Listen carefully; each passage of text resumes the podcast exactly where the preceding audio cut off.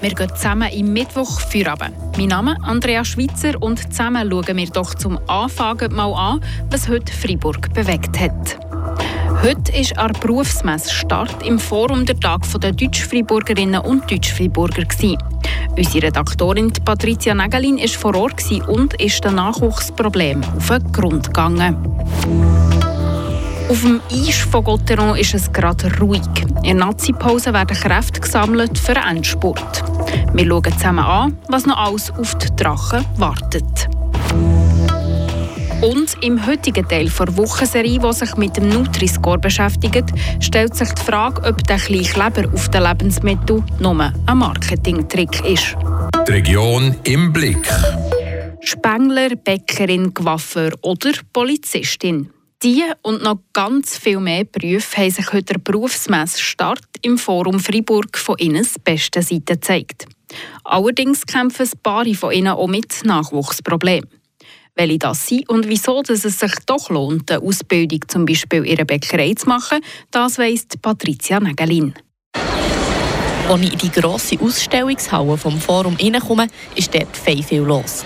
Ein riesiger Gewurmsel an Schülerinnen und Schülern, die zwischen den Ständen hin und her laufen, Lehrmeister, die Interessierte etwas über einen Beruf erklären und Lernende, die auch noch praktisch vorzeigen, was man als Maurer, Konfiseur oder Hufschmied so macht.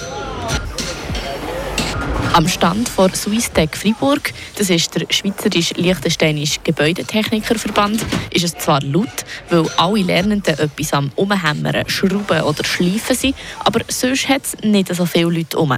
Ich habe Daniel Gugler, UK-Leiter für die Heizungs- und Sanitärinstallateure, gefragt, warum das so ist. Das ist eine gute Frage. Ich weiß nicht, heutzutage vielfach ist es so, entweder gehen sie weiter in die Schule oder will irgendwie im Büro irgendetwas machen. Aber in meinen ist es so sehr wichtig, dass man draußen arbeitet, sicher. Die braucht es auch. Ich glaube, jeder hat gerne Wasser im Haus, oder? Ein wichtiger Beruf, aber nicht so beliebt bei den jungen Leuten.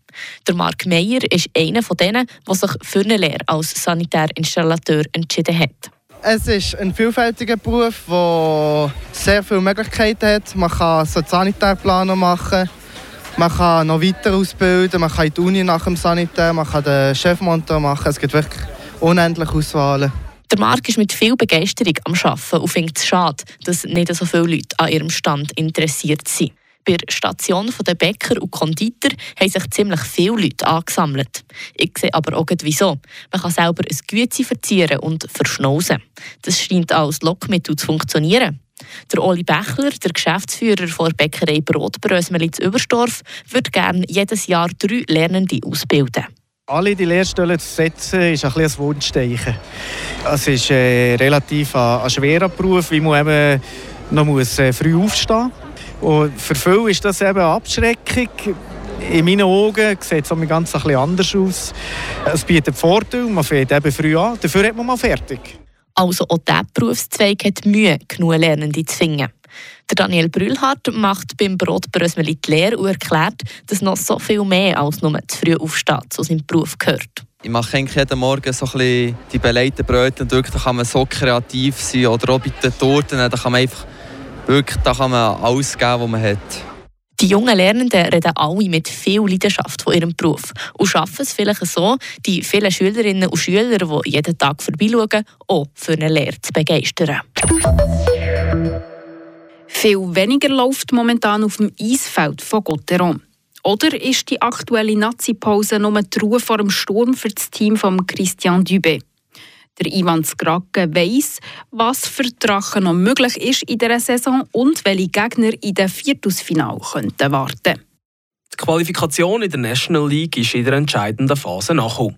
Die Freiburger liegen im Moment auf dem sechsten Platz und haben acht Punkte Abstand auf Platz 7. Das heisst nicht anders, als sie haben sie in den eigenen Händen.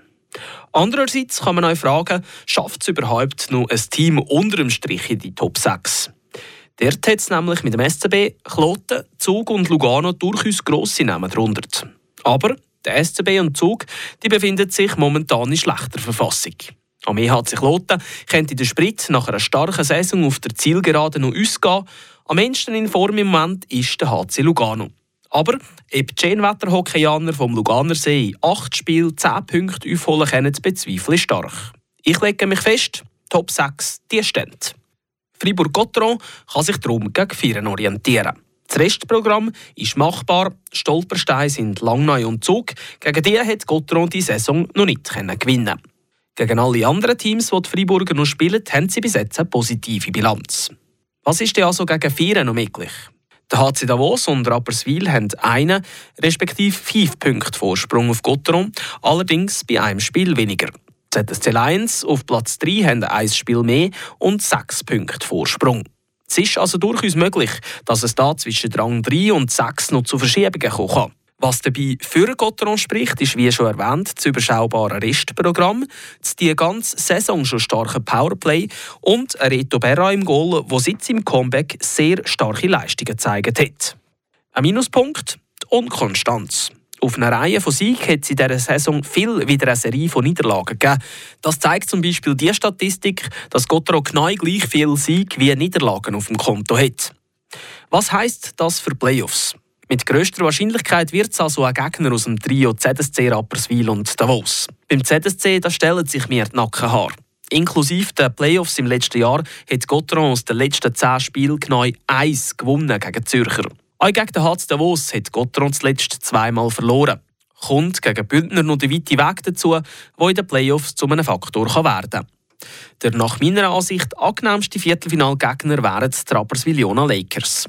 Auch wenn noch eine Partie zwischen den beiden offen steht, hat Gotteron bisher in jedem Saisonspiel punktet gegen St. Galler und die Rapperswiller die sind auch stark vom Roman Czervenka abhängig. Aber eben, in den restlichen Spielen kann noch vieles passieren und die alte Weisheit, die gilt auch dieses Jahr. Wer Meister werden will, der muss jeden Gegner schlagen. Vom Eisfeld schauen wir jetzt in die Schlagzeilen vom Tag. Und die hat Vanja Di Nicola. Das Naturhistorische Museum Freiburg hat im letzten Jahr knapp 60.000 Besucherinnen und Besucher empfangen. Das sind rund 19.000 mehr als noch im Jahr davor, wie das Museum in einer Mitteilung schreibt.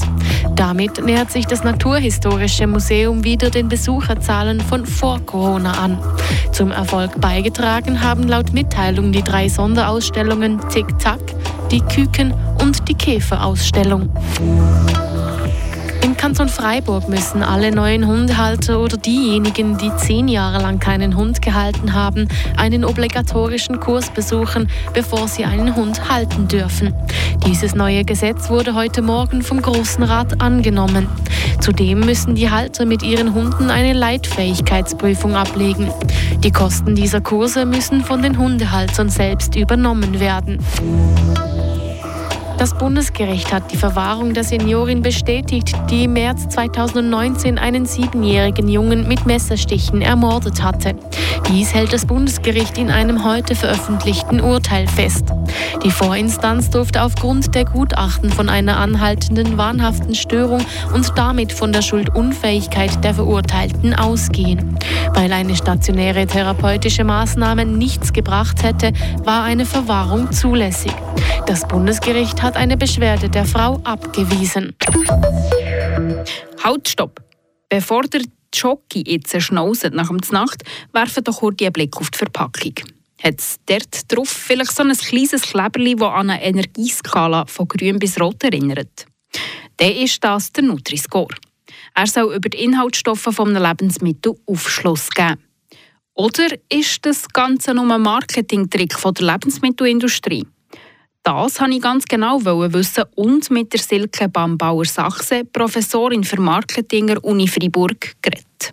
Fangen wir ganz kurz bei uns, also den Konsumentinnen und Konsumenten an. Für uns ist der Nutri-Score noch nicht aussagekräftig genug, weil noch zu wenig Produzenten auf ihr Produkt abdrucken. Darum beeinflusst er unser Kaufverhalten noch nicht, wie Silke Bambauer-Sachse, Professorin für Marketing an der Uni Freiburg, sagt. Vermutlich müsste er stärker präsent sein, als das auch schon ist. Das, denke ich, ist sicher wichtig. Und Konsumenten müssten auch irgendwie den Zusammenhang lernen, dass der Nutri-Score wirklich für was Gutes, für ein gesundes Lebensmittel steht. Da bräuchten sie vielleicht auch noch mehr Informationen dazu, dass sie sich dessen auch äh, eher bewusst sind. Aber gehen wir jetzt mal davon aus, dass der Nutri-Score irgendwann weiter verbreitet ist. Könnten die Lebensmittelproduzenten von einem guten Score also von einem guten Ampelsystem für Lebensmittel, profitieren und mehr von ihren Produkten verkaufen. Ich kann mir momentan jetzt nicht vorstellen, dass der Nutri-Score in absehbarer Zeit einen allzu großen Effekt auf den Absatz haben wird. Wenn wir jetzt mal einen positiven Nutri-Score nehmen, einen guten Score, kann ich mir nicht vorstellen, nur weil der aufgedruckt ist, dass deswegen der Absatz steigt. Das sind für Schweizer Konsumenten doch nach wie vor andere Kriterien wie Marke, Preis, Herkunftsland kaufentscheidend. Und oder schlecht Nutri-Score nicht ein automatischer Ablöscher, meint Silke Bambauer Sachse. Also es ist jetzt nicht davon auszugehen, dass jetzt im großen Stil ein schlechter Nutri-Score sich negativ auf den Absatz auswirken wird. Wenn wir zum Beispiel mal die Lieblingsschoki nehmen, die man trotzdem kauft, einfach äh, weil man sie mag, egal was für ein Score drauf gedruckt ist.